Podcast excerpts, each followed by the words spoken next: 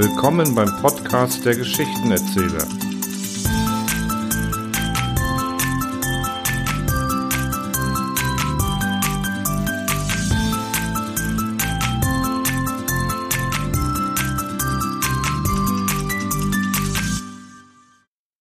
Anekdotensammlung Teil 3 Oscar Wilde und die Tapete Oscar Wilde behielt sogar auf dem Sterbebett seinen Humor.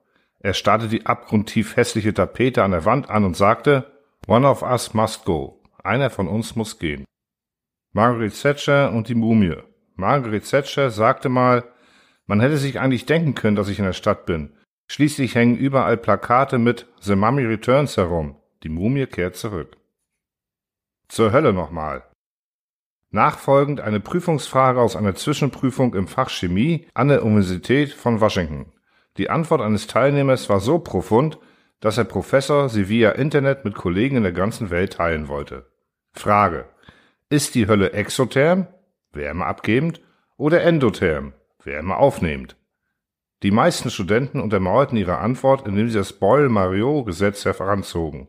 Das Volumen und der Druck eines geschlossenen Systems sind voneinander abhängig. Das heißt, Gas kühlt sich ab, wenn es sich ausdehnt, und erwärmt sich bei Kompression. Einer aber schrieb Folgendes. Zuerst müssen wir feststellen, wie sich die Masse der Hölle über die Zeit ändert. Dazu benötigen wir die Rate der Seelen, die zur Hölle fahren und die Rate derjenigen, die sie verlassen. Ich denke, wir sind uns darüber einig, dass eine Seele einmal in der Hölle diese nicht wieder verlässt. Wir stellen also fest, es gibt keine Seelen, die die Hölle verlassen.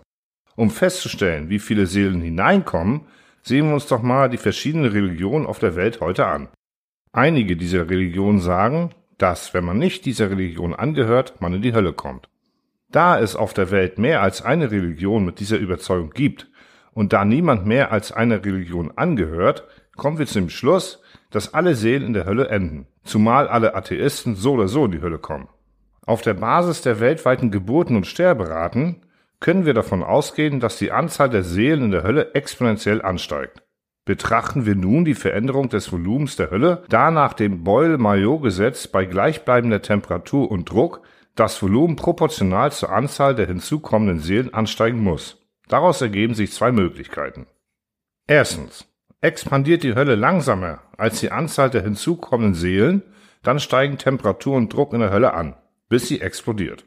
Zweitens. Expandiert die Hölle schneller als die Anzahl der hinzukommenden Seelen, dann sinken Temperatur und Druck in der Hölle, bis sie gefriert.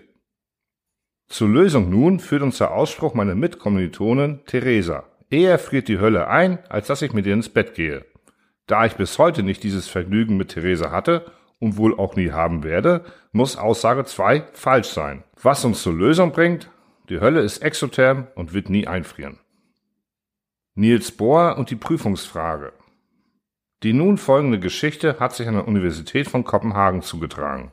In einer Prüfung wurde folgende Frage gestellt. Beschreiben Sie, wie man die Höhe eines Wolkenkratzers mit einem Barometer feststellt. Ein Kursteilnehmer antwortete, Sie binden ein langes Stück Schnur an den Ansatz des Barometers, senken dann das Barometer vom Dach des Wolkenkratzers zum Boden. Die Länge der Schnur plus die Länge des Barometers entspricht der Höhe des Gebäudes. Diese im hohen Grade originelle Antwort entrüstete den Prüfer dermaßen, dass der Kursteilnehmer sofort entlassen wurde. Der Kursteilnehmer appellierte an seine Grundrechte mit der Begründung, dass seine Antwort unbestreitbar korrekt war. Die Universität ernannte einen unabhängigen Schiedsrichter, um den Fall zu entscheiden. Der Schiedsrichter urteilte, dass die Antwort in der Tat korrekt war, aber kein wahrnehmbares Wissen von Physik zeige. Um das Problem zu lösen, wurde entschieden, den Kursteilnehmer nochmals hereinzubitten und ihm sechs Minuten zuzugestehen, in denen er eine mündliche Antwort geben konnte, die mindestens eine minimale Vertrautheit mit den Grundprinzipien von Physik zeigte. Fünf Minuten saß der Kursteilnehmer still, den Kopf nach vorne, in Gedanken versunken. Der Schiedsrichter erinnert ihn, dass die Zeit lief, worauf der Kursteilnehmer antwortete, dass er einige extrem relevante Antworten hätte, aber sich nicht entscheiden könnte, welche er verwenden sollte. Als ihm geraten wurde, sich zu beeilen, antwortete er wie folgt. Erstens können Sie das Barometer bis zum Dach des Wolkenkratzers nehmen, es über den Rand fallen lassen und die Zeit messen, welche es braucht, um den Boden zu erreichen. Die Höhe des Gebäudes kann mit der Formel h ist gleich g mal t halbe im Quadrat berechnet werden. Das Barometer wäre allerdings dahin. Oder, falls die Sonne scheint, könnten Sie die Höhe des Barometers messen, es hochstellen und die Länge seines Schattens messen. Dann messen Sie die Länge des Schattens des Wolkenkratzers. Anschließend ist es eine einfache Sache, anhand der proportionalen Arithmetik die Höhe des Wolkenkratzers zu berechnen. Wenn Sie aber in einem hohen Grade wissenschaftlich sein wollten, können Sie ein kurzes Stück Schnur an das Barometer binden und es schwingen lassen, wie ein Pendel.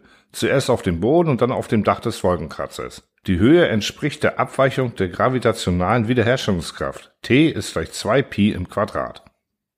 Oder, wenn der Wolkenkratzer eine äußere Nottreppe hätte, würde es am einfachsten gehen, da hinaufzusteigen, die Höhe des Wolkenkratzers in Barometerlängen abzuhaken und oben zusammenzuzählen. Wenn Sie aber bloß eine langweilige und orthodoxe Lösung wünschen, dann können Sie selbstverständlich das Barometer benutzen um den Luftdruck auf dem Dach des Wolkenkratzers und auf dem Grund zu messen und der Unterschied bezüglich der Millibar umzuwandeln, um die Höhe des Gebäudes zu berechnen. Aber da wir ständig aufgefordert werden, die Unabhängigkeit des Verstandes zu üben und wissenschaftliche Methoden anzuwenden, würde es ohne Zweifel viel einfacher sein, an der Tür des Hausmeisters zu klopfen und ihm zu sagen, wenn Sie ein nettes neues Barometer möchten, gebe ich Ihnen dieses hier, vorausgesetzt, Sie sagen mir die Höhe des Wolkenkratzers. Der Kursteilnehmer war Niels Bohr, der erste Däne, der überhaupt den Nobelpreis für Physik gewann